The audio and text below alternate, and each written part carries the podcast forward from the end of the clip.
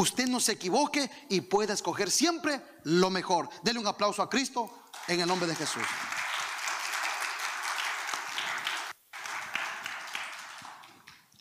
Dios quiere que escoja lo mejor, porque Dios no quiere vernos enfermos, ni atribulados, ni en problemas. Dios quiere vernos bendecidos. Diga conmigo, Dios quiere verme bendecido.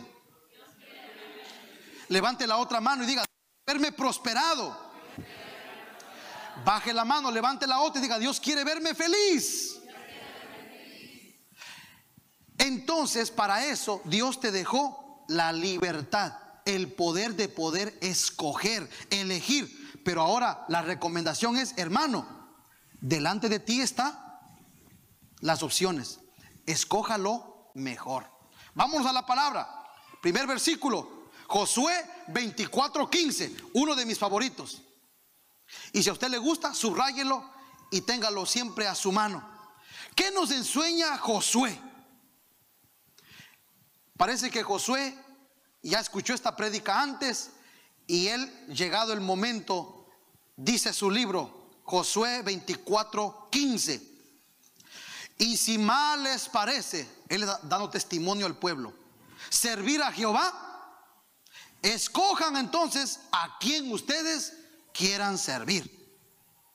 Mire qué precioso. Josué está delante del pueblo y dice, señoras y señores, si a ustedes no les parece servir a Dios, Escojan entonces hoy, no dice mañana, hoy, escojan hoy a quién ustedes quieren servir.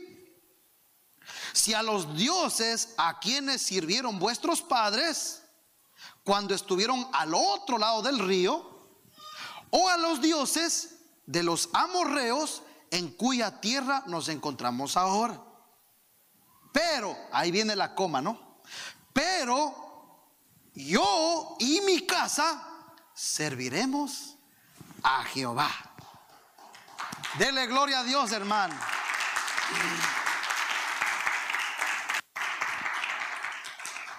En esta tarde, Dios quiere levantar a hombres y mujeres como Josué, que cuando venga la pregunta, usted ya tenga la respuesta clara y definida. Josué ya sabía a dónde él iba a ir, ya tiene un futuro, un destino. Cuando llegó el momento, Dios lo pone delante del pueblo y le dice, señores, hemos venido tambaleando. Hemos venido un día sí, un día no, un día cantamos, otro día no, un día ofrendamos, otro día no. Él dice, hasta aquí esa tibieza, ese doble ánimo, esa falta de compromiso, hasta aquí. Diga conmigo fuerte, hasta aquí. Mire la que está a su lado y dígale, hasta aquí. Porque el Señor nos va a permitir conocer de las cosas que están alrededor, pero llega un freno, un hasta aquí. Cuando llega el freno, cuando llega el hasta aquí, usted ya debe tener su decisión tomada. Si llega el momento del hasta aquí y usted no se ha decidido, usted pierde.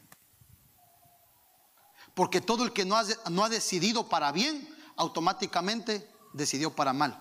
Eso es como cuando estamos haciendo votaciones. Ahí dice, van contando los votos a favor de este personaje y cuentan los votos. Y ahí dice, 51 votos para este candidato. Y hay 40 que dijeron que no. 40, 50 dijeron que sí. 40 dijeron que no. Entonces dice, este señor ha ganado con 60 puntos. Dice, ¿cómo va a ser con 60? Si solo hay 50 a favor de él. Es que hubieron 10 que no votaron ni sí y no votaron que no. Esos 10, ¿a quiénes le dan? Al que tiene más. Antes, pues yo no quería votar por él, pero como no votaste por él, ni votaste por el otro, entonces tus votos que están ahí sin decisión, se lo damos al ganador. ¿Qué le parece? Entonces, si usted no ha decidido en su vida, es como que usted fuera automáticamente de los que dijeron que no. Va a ser de pérdida. Por eso Josué nos muestra en la palabra que él ya tenía tomada una decisión. Yo no sé cuánto tiempo usted viene escuchando la palabra de Dios, no sé cuánto tiempo usted tiene una vida de relación con Dios, su Espíritu Santo, no sé cuánto tiempo usted se identifica como cristiano, como un creyente. No sé cuánto tiempo usted conoce a Dios, su palabra, pero lo que sí sé, hermano, es que va a haber un momento en el que Dios te va a decir, bueno, ¿qué ahora? ¿Me vas a servir o vas a servir a otros dioses paganos? Pero en la vida vamos a servir a alguien. Como en esta elección. Este ganó. Ah, dice, pero yo no quería que él gane. Yo no voté por él, pero él ganó. Muchas de las veces en la vida, hermano, el Señor nos va a confrontar y nos va a decir, hasta aquí vas a vivir con esa tibieza, vas a vivir con esa mediocridad. Ahora quiero que me digas, ¿me vas a servir a mí? ¿Sí o no? ¿Y qué usted va a responder? Ya no tiene ninguna opción. El Señor, hermano, nos permite con su gracia seguir viviendo.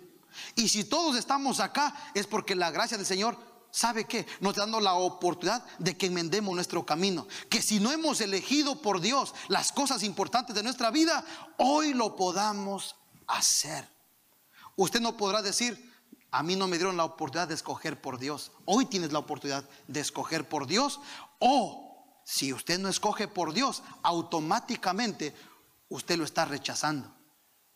Si usted no escoge por Dios, automáticamente usted dice, Señor, no te necesito, estoy bien sin ti, déjame hacer mi vida.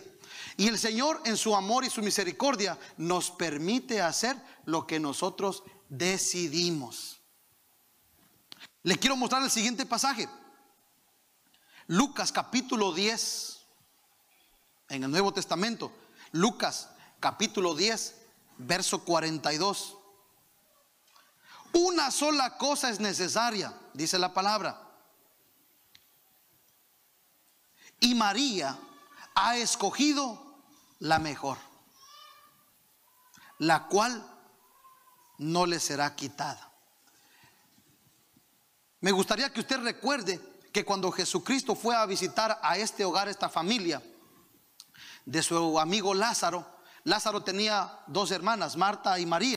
Y la narrativa bíblica nos dice que mientras la una estaba atareada, cocinando, preparando las cosas, dice que María, ella no escogió hacer las tareas de la casa en ese momento, sino que ella se concentró en traerle al Señor su alabanza y su adoración. Ella estuvo pendiente no de las cosas que son para Cristo, sino que ella estuvo pendiente de Cristo, no de las cosas de Cristo. Y la palabra nos da la enseñanza aquí que María escogió lo mejor. Porque en la vida podemos escoger lo mejor. ¿Qué escogió Marta? Marta escogió algo que era bueno, algo que era importante. Pero María escogió lo más importante. Ahí entra, hermano, nuestra sabiduría. Ahí entra nuestro entendimiento. Cuando usted va a elegir algo, usted pregúntese, ¿esto es lo mejor o solo es mejor?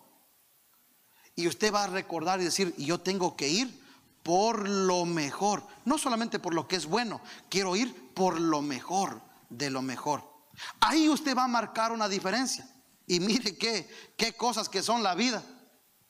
Mientras que Marta se mató afanándose en arreglar la casa, en prepararle la habitación a Jesús, en prepararle su comidita, su cena, en hacerle las, tortillitas que le gustaban al Señor. Mientras ahí estaba en todo ese corre-corre, el Señor no le reconoció a ella por todo ese trabajo. Humanamente le hubiésemos reconocido a Marta porque ella trabajó más. Se puso a barrer la casa, paseó el vacuum y todo lo hizo a una velocidad increíble.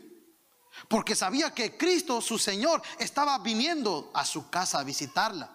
Y ella se puso ahí desesperada para ganarle tiempo al tiempo.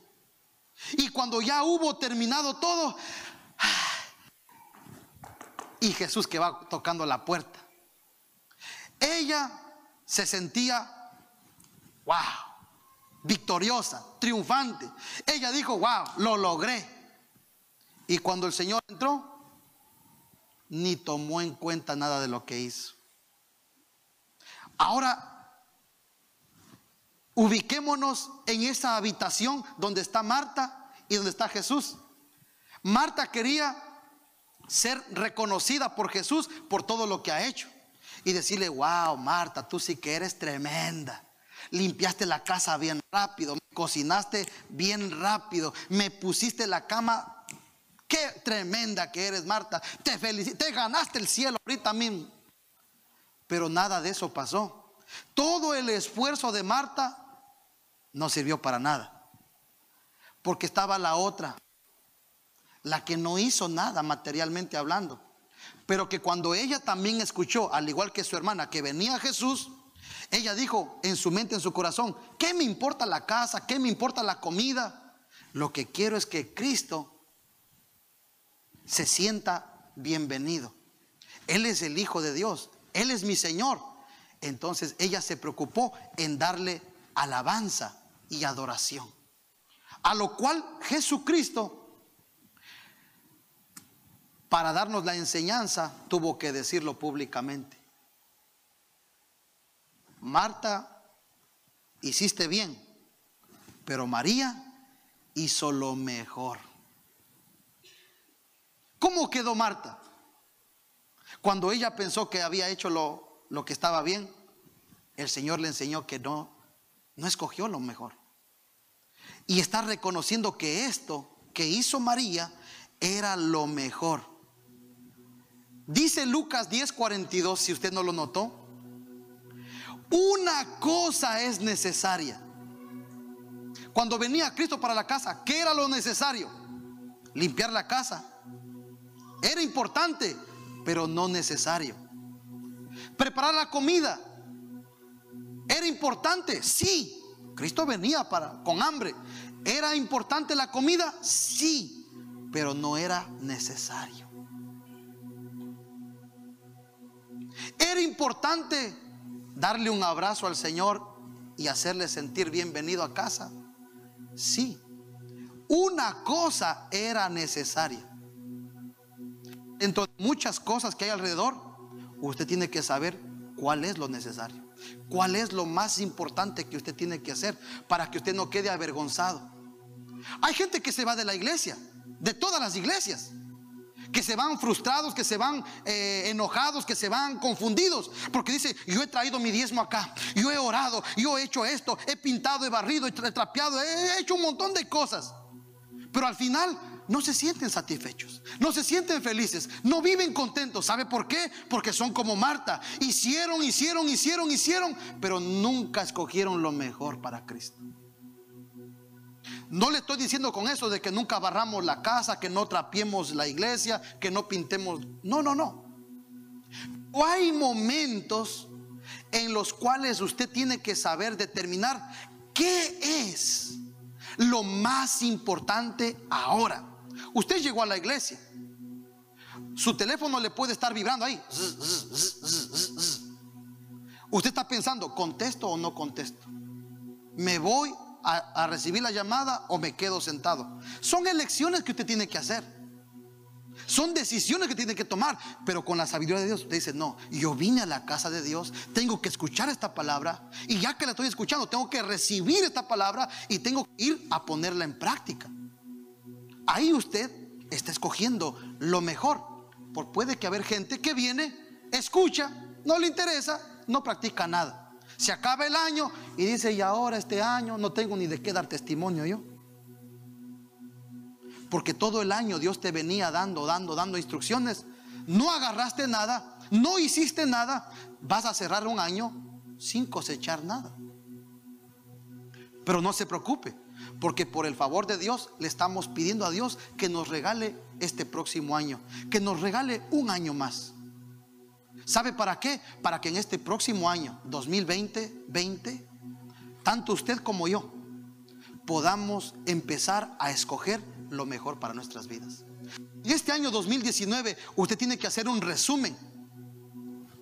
Usted puede analizar y decir, wow, tantas cosas que no hice, tantas cosas que dejé pasar, tantas oportunidades que no logré afianzar ni guardar porque no supe escoger. Entonces, hermano, le vamos a pedir a Dios que en su gracia y en su maravillosa misericordia nos regale este próximo año 2020 y poder decirle, Señor amado, en este próximo año yo me comprometo a escoger siempre lo mejor que tú pongas delante de mí. Le termino con este pasaje del Primera de Tesalonicenses 5:21. Lo escogí para la parte final. Primera de Tesalonicenses 5:21. Un pasaje poderoso. Antes bien, es fácil de memorizarse porque es pequeño. Antes bien, examinadlo todo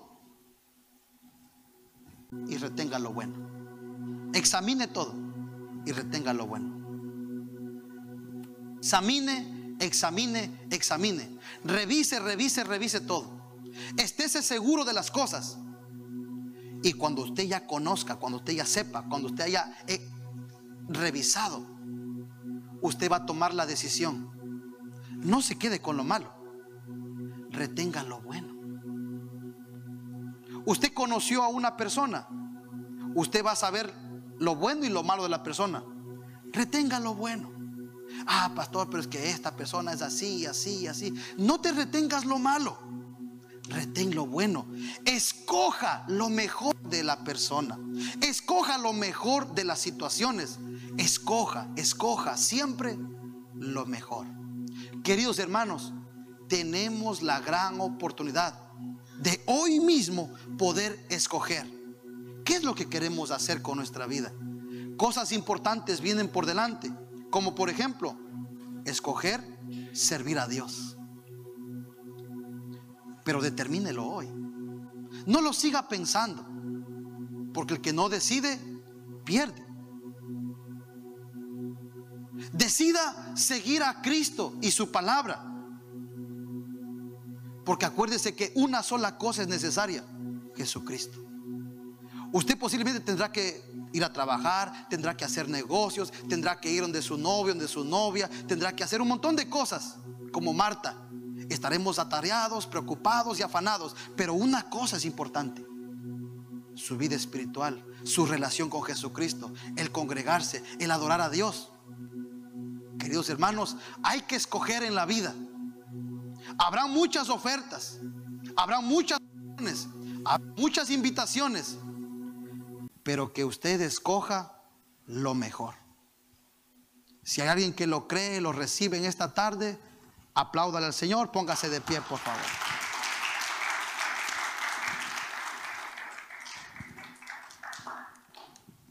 En este momento yo quiero darle la oportunidad a todas las personas que nos están viendo a través de este video. Y por supuesto, si hay alguien aquí en casa que todavía no ha escogido a Jesucristo como su Señor y su Salvador, hoy yo quiero darle a usted esa maravillosa oportunidad, brindarle a usted la oportunidad de que haga Jesucristo el Señor de su vida y que escoja la vida eterna. Cierre sus ojos y haga esta oración, por favor.